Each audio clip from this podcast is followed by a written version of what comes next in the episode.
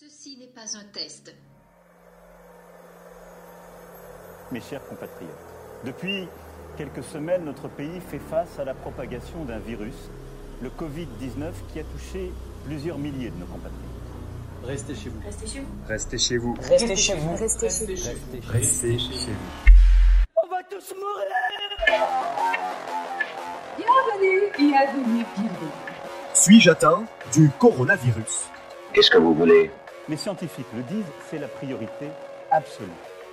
Des renseignements. Dorlo, dans 20-30 ans, il n'y en aura plus. Le patriotisme est l'exact contraire du nationalisme. Ben voyons. Le nationalisme en est la trahison. Dans quel camp êtes-vous? On a des gens qui ont peur parce que leur voisin est chinois. Vous le saurez en temps utile. Nous devons aujourd'hui éviter le repli nationaliste. Ce virus, il n'a pas de passeport.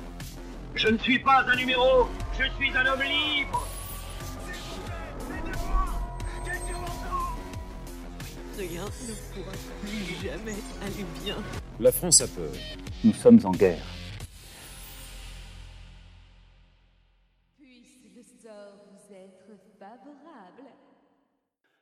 Bonsoir camarade Rougeron. Nous avons donc le plaisir de vous recevoir à nouveau. Vous êtes le président du Cercle Aristote et directeur des éditions Libre. Perspective Libre pardon. Ce soir, vous venez nous parler des notions de nation et d'empire. Je vous laisse la parole. Euh, donc, euh, bien sûr, merci à l'AF de me recevoir une nouvelle fois. Un grand merci à tous ceux qui vont écouter cette conférence, euh, enfin cette petite causerie. Donc, je on m'a demandé nation et empire, et ça tombe bien parce qu'en réalité, l'idée est venue du, d'un des ouvrages que j'ai fait publier il y a quelques temps, enfin il y a quelques temps, il y a, il y a trois semaines maintenant, qui s'appelle Les Vertus du nationalisme. Euh, du philosophe israélien Yoram Azoni aux éditions Jean-Cyril Godefroy qui parle justement de euh, la différence nation et empire. Alors, je voudrais déjà qu'on euh, qu'on fasse un peu de, de, notionnel, si vous voulez. L'État-nation, vous voyez à peu près tous ce que c'est, c'est-à-dire c'est cette formule d'adéquation d'une forme sociale et d'une forme politique qui a deux caractéristiques. Raymond Aron le disait, euh, qui est en paix à l'intérieur et respecté à l'extérieur. Et quelque chose qui doit être souligné, c'est que c'est la forme politique terminale issue de l'affrontement de, euh, de la papauté et de l'empire. C'est la forme politique qui s'est le plus généralisée dans notre monde et c'est celle qui a porté le plus longtemps, parce que plus longtemps que les anciennes cités, parce que tout simplement il a duré plus longtemps, euh, les, euh, la liberté politique. Pourquoi a-t-il duré plus longtemps? Parce que justement, il atteignait la masse critique qui a manqué aux cités pour pouvoir rester indépendante. Là où ça devient tout de suite plus compliqué, c'est sur le terme d'empire. Là, c'est déjà beaucoup plus, beaucoup plus compliqué. Un empire, euh, c'est trois choses c'est une unité politique avec un pouvoir idéologique ou sacral qui domine un territoire en constante, euh, en constante ou à vocation d'être en constante, euh, euh, disons, augmentation, et qui met sous son sein des peuples distincts et qui ne forment pas un corps politique. Il faut bien comprendre que la réalité impériale est quelque chose qui est en réalité une forme politique tout à fait particulière, car c'est une forme qui ne vit qu'à l'état de fantasme depuis sa disparition il y a près de mille ans. Et vous, avez euh, d'ailleurs des auteurs de l'école impériale, vous avez euh, Dante, vous avez Eugenio d'Ors, beaucoup plus près de nous, vous avez quelqu'un comme Julius Evola, qui sont des gens qui fantasme une forme morte. Il faut bien comprendre que cette, euh, que cette forme qui s'est effondrée depuis l'époque romaine a, tenté de réexister en Occident avec des empires ethniques, je pense à l'empire austro-hongrois, avec euh, des empires coloniaux, mais à chaque fois avec des échecs et surtout des, des caractères assez pitoyables par rapport à ce qu'était l'expérience romaine. Juste un point, pourquoi le, le, mythe impérial continue à vivre chez nous? Parce que justement, nous n'avons pas suffisamment, nous avons généralisé la romanité comme type humain et comme but à atteindre, parce que c'est l'un des plus hauts types humains que l'Occident ait connu, mais mystérieusement, nous n'avons pas étudié suffisamment ce qu'était la structure de l'Empire romain. À titre personnel, je soutiens que si Rome n'a pas vécu eu la palinodie assez triste des empires, particulièrement des empires germaniques, c'est tout simplement parce que Rome est resté à la fois un État dans les terres de l'ancienne de l'ancienne URPS et une entité impériale dans les peuples occupés.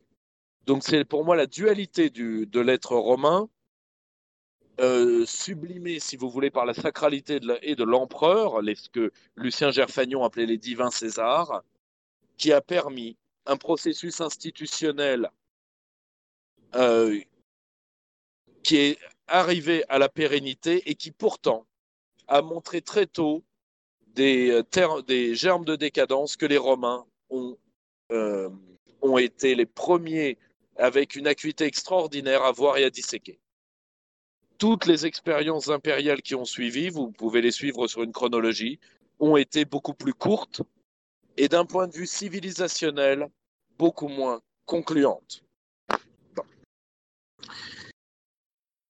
Alors vous me direz, si l'Empire est mort, pourquoi en parler? Bah, Tout simplement parce que l'Empire est une forme, euh, n'oubliez jamais qu'en en, en, en, histoire des idées politiques telles que le conçoivent les Grecs, vous avez les formes pures et les formes euh, décadentes, ou plus exactement les formes corrompues. Eh bien, l'Empire a une facilité, c'est qu'il nous a laissé une forme corrompue. Il nous a laissé euh, l'impérialisme. Alors, qu'est-ce que l'impérialisme? L'impérialisme est une forme politique qui prend tous les inconvénients de la domination impériale une fois que celle-ci a disparu.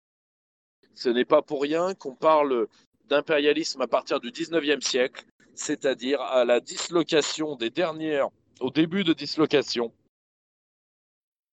et à, l'entrée en décadence de toutes les institutions impériales. Au 19e siècle, l'Empire ottoman, qui est pourtant un empire ethnique, tout comme l'Empire austro-hongrois, les deux sont en décadence très avancée. L'Empire euh, l'Empire euh, britannique est déjà dans une décadence assez avancée. Je vous rappelle que l'Angleterre entre en décadence dès l'époque victorienne. L'Empire français est, euh, disons, est, déjà lui aussi dans une. Dé... Il est, il est ça, c'est une de mes thèses. Je pense qu'il est né décadent. Donc, euh, qu'il est né décadent tout simplement parce que les Français n'ont pas cette vocation-là et euh, qu'ils l'ont fait uniquement pour rattraper les Anglais, ce qui était est une imbécilité. Euh, L'Empire russe, qui est, euh, qui est déjà en décadence très lourde depuis au moins Alexandre III. Donc, si vous voulez, c'est à ce moment-là qu'on commence à parler d'impérialisme, particulièrement sous la houlette de Lénine. Mais c'est aujourd'hui, je vous renvoie à un très bel ouvrage d'Henri Lawrence, L'Empire et ses ennemis. Aujourd'hui, c'est une forme de domination politique qui est, euh, disons, qui est substituable au fait impérial. Et en réalité, qui va, qui va se généraliser parce que euh, le, elle va être testée par les puissances maritimes, l'Angleterre d'abord et particulièrement les États-Unis, à partir de l'impérialisme commercial qui est de loin le plus efficace. Le problème, c'est que souvent, l'impérialisme commercial commande une, une, une, domination au sol quand les nations qu'on voulait euh, conquérir par le libre-échange ne se laissent pas faire.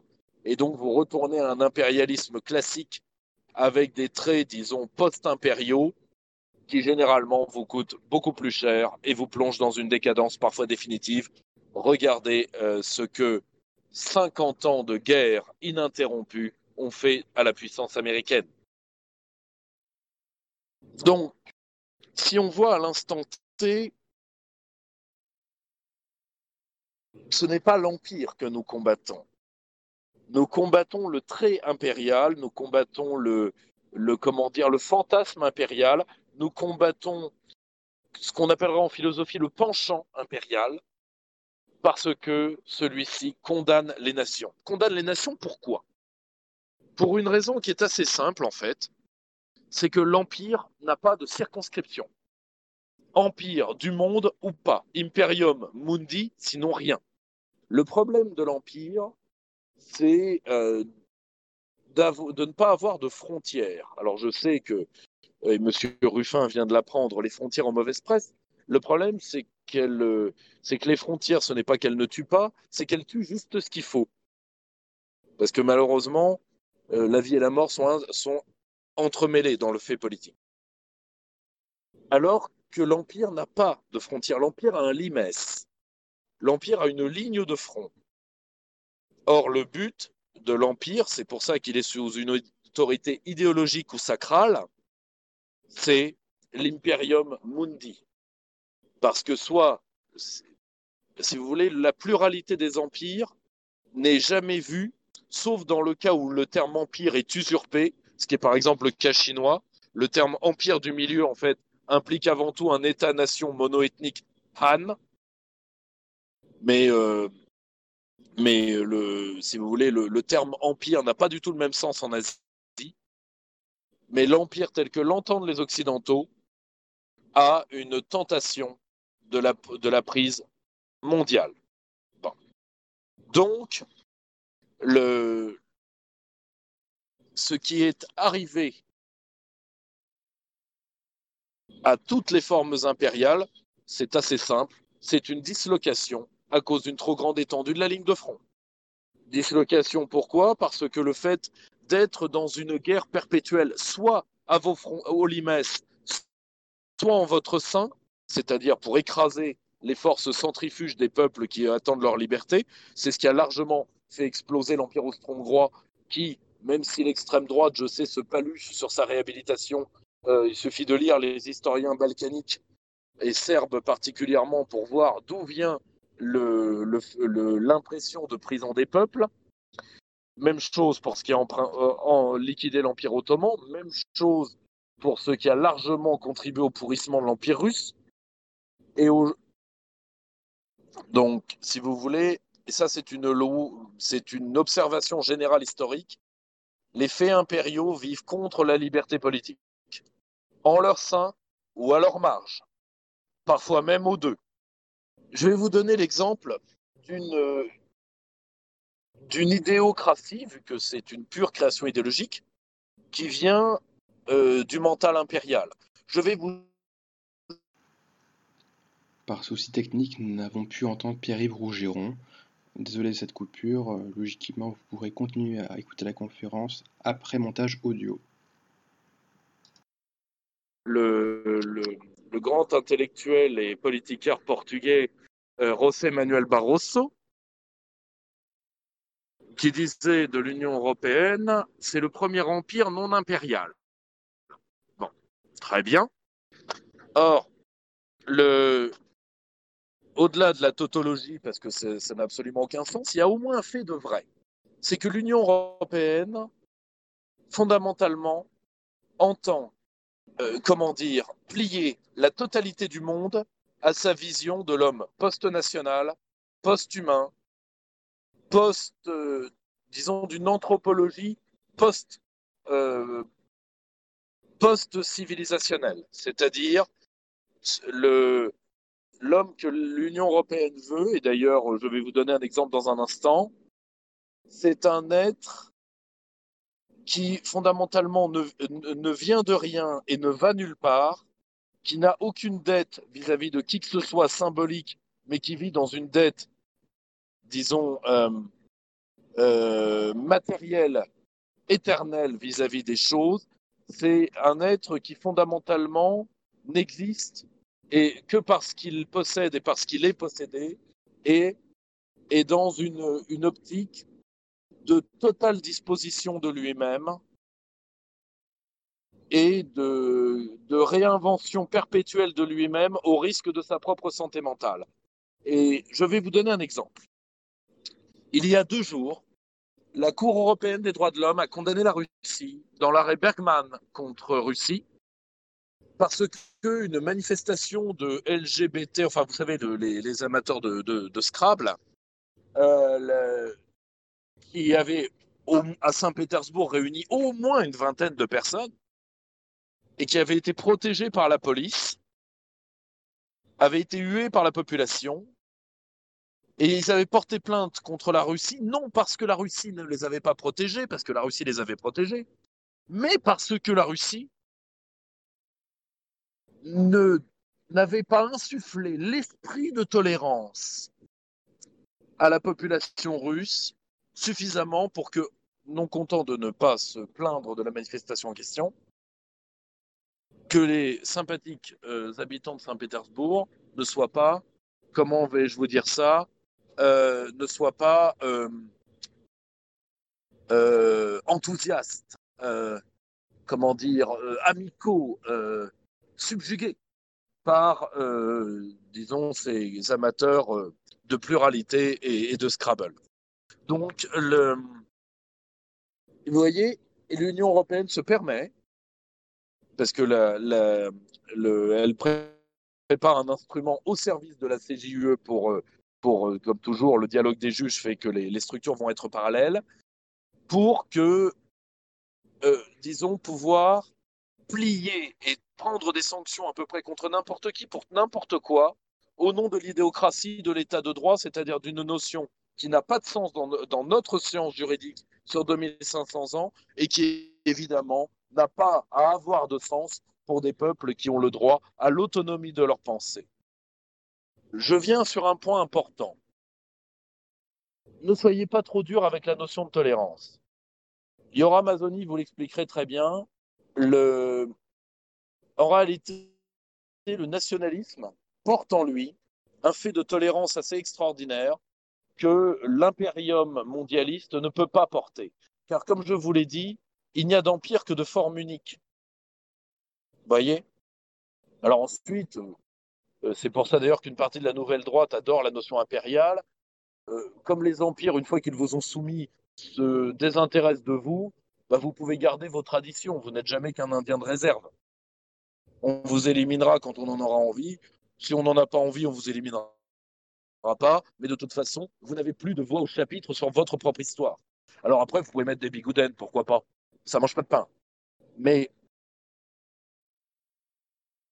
le nationalisme porte en lui le fait de se dire que si je peux être maître chez moi et vivre face au destin tel que je l'entends, l'homme qui est en face de moi, du moment qu'il ne revendique aucun droit sur ma terre ou mes intérêts, a les mêmes droits que moi. Et si vous voulez, c'est ce qui vous explique pourquoi le progrès, que, ce qui ose se faire appeler progressisme aujourd'hui, par antiphrase, et d'une violence sans nom pour tout ce qui ne leur ressemble pas. Vous voyez ce qui se passe actuellement aux États-Unis, c'est dramatique. Or, aujourd'hui, nous arrivons à un point où la forme impériale, et ça, je, vais vous parler d'un ouvrage qui s'appelle Globaliste, que j'essaye, que je ferai traduire dans les années à venir. Ça fait partie de, des tâches que mon équipe s'est données et qui est une histoire du néolibéralisme. Vous vous êtes peut-être déjà demandé, mes chers amis, pourquoi il y a beaucoup de gens qui appartiennent aux empires centraux parmi les théoriciens du néolibéralisme et particulièrement Friedrich von Hayek.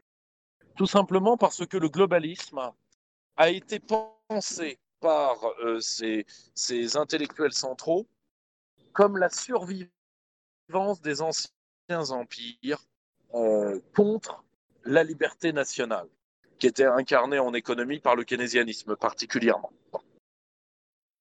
Pourquoi? Parce que pour ces gens-là, il faut un cosmopolitisme élitaire qui avant était celui du roi mon cousin et maintenant est celui abattardi de la, de la grande rente et de la grande bourgeoisie financière. Bon. Et donc l'Empire et sa réticularité parce que l'Empire est à la fois une réalité verticale de domination, mais en même temps une forme assez réticulaire de pouvoir. Eh bien, ça leur sied. Ça leur sied et ça permet en plus d'avoir des facilités. Je vais vous donner une, facilité simple, c'est que c'est qu'un État-nation, souvent, ça crée un État social pour des faits de défense nationale, pour avoir un peuple soudé. Et donc, vous avez euh, moins de prévarication personnelle sur le capital national.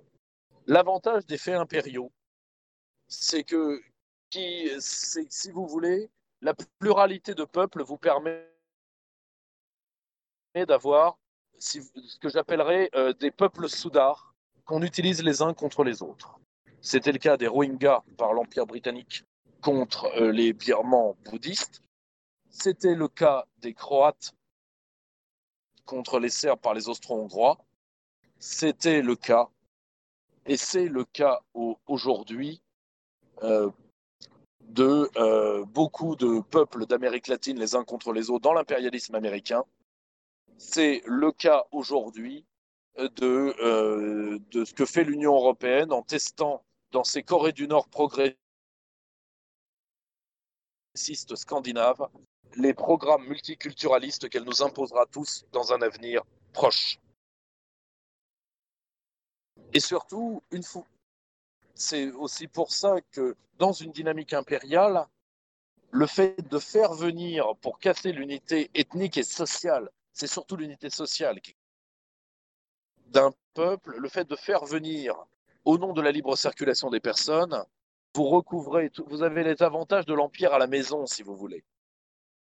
Et ce qui vous permet d'avoir un lumpen prolétariat immigré, c'est-à-dire le lumpen prolétariat le plus violent qui soit possible, parce qu'il n'a plus aucun, euh, aucun parallèle, ni aucune, euh, aucun atome crochu, aucun fait partageable avec le prolétariat autochtone. Et donc là, vous avez les avantages de l'Empire à la maison, si vous voulez. Vous avez les avantages de la plantation. Pour que vous voyez bien que l'analogie est parlante, n'oubliez jamais que l'immigration dans des pays anciennement impériaux ou impérialisme fort, États-Unis ou Grande-Bretagne, ont été des immigrations souvent planifiées pour pouvoir être utilisées les unes contre les autres, ou pour pouvoir être utilisées, dans le cas de la Grande-Bretagne avec les Indo-Pakistanais, contre le mouvement social britannique. Le globalisme est un impérialisme, disons, euh, qui a appris du XXe siècle la réticularité totale. C'est-à-dire qu'il veut l'empire du monde, mais euh, par un système qui va nécessairement avec les principes impériaux, qui est le système des, euh, des, comment, des grands féodaux. L'ennemi, c'est l'État. Or, le mondialisme ne peut régner dans sa dynamique impériale que par des seigneurs de guerre locaux. D'où la multiplication des féodalités médiatiques financières dans tous les pays d'Occident qui se sont soumis à ce régime. Finalement, les, les États-nations stricts que vous retrouvez aujourd'hui, particulièrement en Asie de l'Est, eux sont beaucoup plus monolithiques. Il n'y a pas de seigneurs féodaux au Japon ou en Corée au moment où je vous parle l'État les a brisés depuis longtemps. Aujourd'hui, alors attention, vous pouvez me dire, historiquement, les féodaux valaient mieux. Ils n'ont pas toujours valu mieux, déjà d'une. Et deux, c'est le mœurs, c'est là encore le penchant féodal qu'il va nous falloir euh, combattre. Je terminerai cette, euh, euh, cette grande introduction par un fait. Je peux comprendre que certains d'entre vous, parce que vous êtes de jeunes gens pleins d'énergie, que vous aimiez ce qui est à aimer dans les empires, qui est généralement leur esthétisme. Parce que l'empire est beaucoup plus esthétique que l'État-nation classique, parce que l'État-nation, c'est le précaré, la projection. Si vous voulez, c'est pas bandant un État d'un certain côté. C'est de l'horlogerie, c'est euh, comment dire, c'est contrôlé et contré. Parce que l'État est est est tout le temps sur le qui-vive parce qu'il n'est pas en guerre, car la guerre totale lui serait fatale, mais il vit dans l'horizon de guerre. Mais néanmoins, il n'est pas, il pas bandant. La preuve, beaucoup d'entre vous, alors je sais qu'à la F, c'est un sujet clivant, mais beaucoup de votre classe d'âge aiment beaucoup Bonaparte. Pourquoi? Pour l'esthétique. Rappelez-vous Bainville, sauf pour la gloire, sauf pour l'art. Eh bien, en réalité, s'il si y a un mythe impérial, c'est parce que l'Empire a de la gueule. Pourquoi? Parce qu'on vous le montre toujours. Nous sommes le 4 décembre, donc il y a deux jours, c'était l'anniversaire d'Austerlitz. Le problème, c'est qu'il n'y a, il a pas très loin du 2 décembre au 18 juin.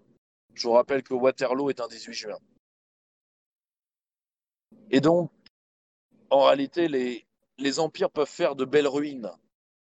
Et certainement que. Mais ils ne l'ont pas toujours fait. Et ils ne sont pas nécessairement beaux. Là, vous allez vivre, et c'est le sujet d'un autre, ouvrage que j'ai fait publier, qui est de Paul Gottfried sur l'Amérique de Trump. Vous allez vivre, et à votre âge, c'est assez euh, excitant, vous allez vivre la décadence d'un empire global mondial tel que jamais le monde n'en a connu, qu'est l'empire américain, et vous allez voir la décrépitude de ses laquais, et particulièrement de l'ère germano-bruxelloise. Vous aurez beaucoup de choses à raconter, mais vous verrez pourquoi finalement l'État-nation est toujours préférable, parce que lui, il n'a pas le choix, parce que s'il disparaît, il disparaît totalement. Il n'a pas ni de profondeur stratégique exceptionnelle, ni de peuples vassaux à envoyer au casse-pipe. Donc il doit perpétuellement changer de forme et vivre dans l'horizon du combat. C'est moins glamour, je l'entends tout à fait. Mais c'est néanmoins la, force, la forme politique qui a le plus porté en son sein la liberté des hommes.